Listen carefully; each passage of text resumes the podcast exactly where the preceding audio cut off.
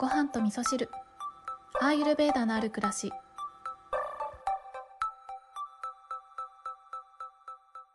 やってみたいけどなかなかできない鼻うがいを心地よくするための最強セットをご紹介したいと思います。こんにちは、えー、今日は何の話をしようかなといつも考えるんですけれどもあのー、そうですね。そんな考えなくてもあの健康の番組ですよ。健康に関する情報を発信しますよと言いつつね80年代ポップスの話を永遠とされているようなそんな番組があるとあのあ自由でいいんだなっていうふうにねすごく勇気をもらえますよね。なので今日は80年代ポップスのお話はしないんですけれども雑談をねしようかなと思っております、えー、先日ですね私のえー、愛用していた3年ぐらい使っていたネティーポットが割れてしまいましてで新しいネティーポットを買いました。ネティーポットはあの鼻うがいの専用のポットなんですけれども私は陶器のタイプのものを、えー、ずっと愛用してたんですけどまあ陶器なのでねいつか割れてしまうってことはありますよね、まあ、そんなこともあって、えー、私の髪の毛をねいつも担当してくださっている美容師の伊藤さんが以前に、えー、陶器だとね割れちゃうかなって思ったからプラスチックのやつ買いましたっていう風にね私に教えてくださったことがあってそれが頭によぎってでプラスチックのネティーポットを今回は購入したんですけど以前からねこのプラスチックタイプのネティーポットはネットでよく検索すると出てくるので気になってはいたんですけどなんかあの見た目あんま可愛くないなって思ってたんですけどえー、実際購入して手元に届いてみたら意外とちっちゃくてすごいね可愛らしい感じでで、まあ、軽いのでね軽いしコンパクトだし旅行とかにも持っていけるななんて思いながらあの早速お気に入りとしてね使っております。でこのネティポット買ったよっていうのを、えー、インスタのねストーリーズの方にアマゾンの、えっと、リンク付きでね、えー、載せていたら、それを見て買いましたっていうご報告を実は何件かいただきまして、えー、皆様の鼻うがい報告ぜひお待ちしております。でね、そう、鼻うがいに関しては、やっぱりなかなかね、ハードルが結構高いだろうなって思うし私自身も結構ねハードルが高いなと思ってなかなか始められなかったセルフケアの一つでもあるんですけどまあとにかくね一回やってみるととても心地がいいので継続したくなるっていうのが鼻うがいのすごいところかなというふうにも思うんですけどまずこの最初の一歩ね初めの一歩間違っちゃうと失敗しちゃうとトラウマができちゃったりするかなって思うのでえー、これ改めてねインスタの投稿にも載せようかなって思ってるんですけど私がねお気に入りの、えー、この鼻うがいをするための道具たち鼻うがい最強セットをね、ちょっとご紹介しようかなって思うんですけど、私はいつも、あの、ネティーポットの中で食塩水を作らないで、計量カップの中で食塩水を作ってから、ネティーポットに入れて、それで鼻うがいするっていう形でやってるんですけれども、それ専用のグッズを買いました。あの、最初のうちはネティーポットに直接岩塩を入れてかき混ぜて、えネティーポットの中で塩水を作ってたんですけど計量カップでね作った方がもう確実にいい具合の、えー、食塩水ができるので、えー、私は計量カップで作ることをいつもおすすめしてるんですけどこの計量カップはねえっ、ー、と、ハリオのビーカーを買ってるんですけど、持ってるんですけど、このハリオのビーカーは以前からコーヒーを入れる時にね、えー、使ったりとかもしてたので、愛用してた 500ml 入るものがあったんですけど、鼻うがい用には 300ml のビーカーを、えー、使っています。だいたいいつも 250ml のぬるま湯で作るので、えー、ちょうどね 300ml のビーカーがいい感じだったのでそれを購入して使ってるんですね。で塩を入れる時のスプーンっていうのも、えー、しばらくずっとね普通の小さじで使ってたんですけどなんかねこの鼻うがいをお友達に勧めたりする時に、え、確実なメモリがついてるもので進めてあげた方がやっぱりねハードルがすごい下がるんですよね。あのこれぐらいって言ってたからこれぐらいでやってみようっていうね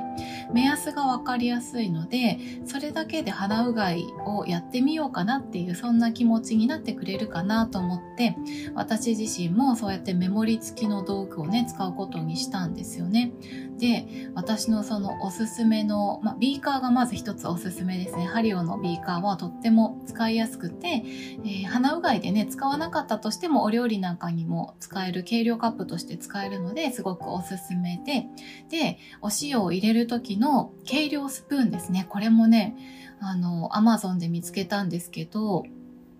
だいたい 250ml の、えー、ぬるま湯に対して小さじに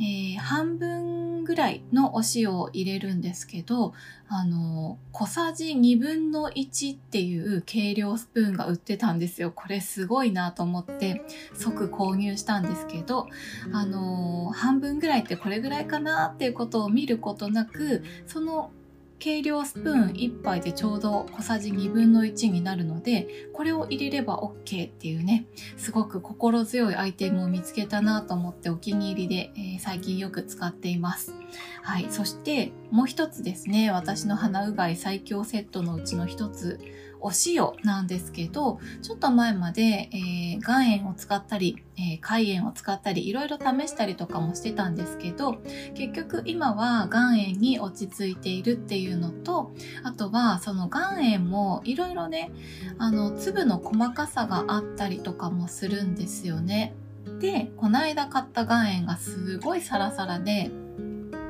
すぐにぬるま湯に溶けてくれるっていうことでとてもあの心地よく鼻うがいをすることができているんですね。で、これもまた Amazon で買ったんですけど、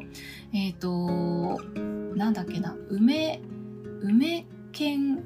本舗っていうところだったかな読み方違ってたらすいません。梅に、えー、小竹梅の梅に、えー、研究の剣ですね。で、本舗なんですけど、そちらの、えー、パウダータイプの岩塩がとても良かったので、それをね、今愛用して鼻うがいとても心地よくやってます。なので、えこの間ね、ネティポット新しく買って買いましたというね、ご報告をくださった皆さん、まだ、あのー、そういったグッズというところまではね、もしかしたら、あのー、手が出ないというか、最初はね、ネティポットから始めてみようっていう感じだと思いますけど、ゆくゆくね、もしよかったらおすすめの、えー、鼻うがい最強セットもあるので、そちらもチェックしていただければと思って今日はこんなお話をさせていただきました。はい。で、えー、今日はね、最後にメッセージを一つご紹介しようかなと思います。えー、メッセージフォーム、お便りフォームの方にね、お便りをいただいてまして、このお便りを見ようかなって思ってね、メッセージフォームを開こうと思ったんですけど、なんかね、気になって、フォームっていうボタンの近くにね、アースっていうのがあって、Google Earth ですね。これ、Google Earth ポチったんですけど、これ見てるとすごい燃えますね。あの、地球を宇宙のどこかから見てるような視点で地球を見ることができるっていうのこれすごいなって思って早速ね、えー、パリを検索してパリの街並みを上から眺めていたんですけど結構ね、車が多くて渋滞してるなぁなんて思いながら見てていつまでも観察できちゃうなって思って、えー、ちょっと我に返りまして Google フォームに戻りました。はい。そして、お便り一つご紹介したいと思います。ごはみそネーム、すみっこさん。すみっこさんいつもありがとうございます。いつも寝る前に京子さんの声を聞くと安眠できます。かっこ笑い、えー、夜聞いてくださってるんですね。ありがとうございます。京子さんが5年日記を始めたと聞いて私も始めてみました。家族の年齢をお誕生日に書き込んでみたら一日一日を大切にしなくてはと切に感じました。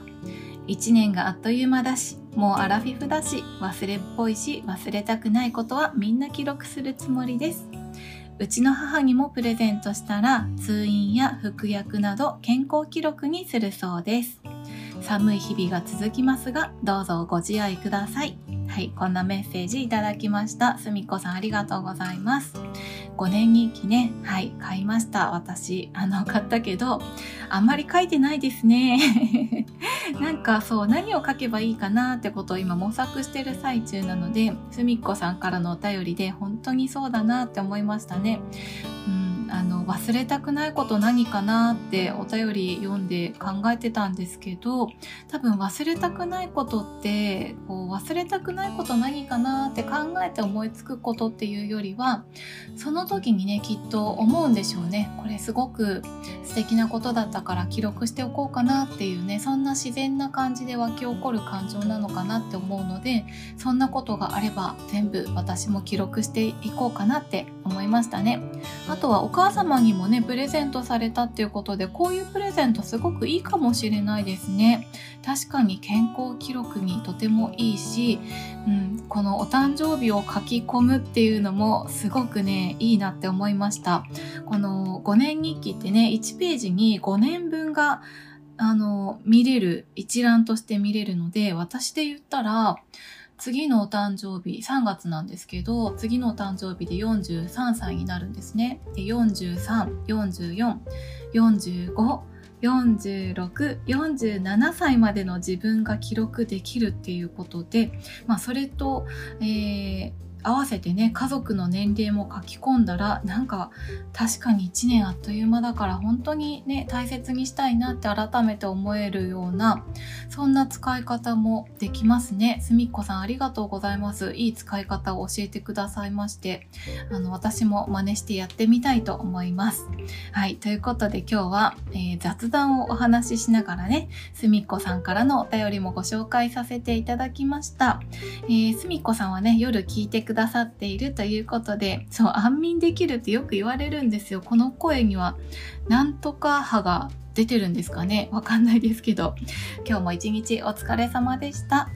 朝聞いてくださってる方はね、これから一日が始まるぞということでね、えー、素敵な一日をお過ごしいただければと思います。それでは皆さん、今日も良い一日をお過ごしください。今日も聞いていただきましてありがとうございます。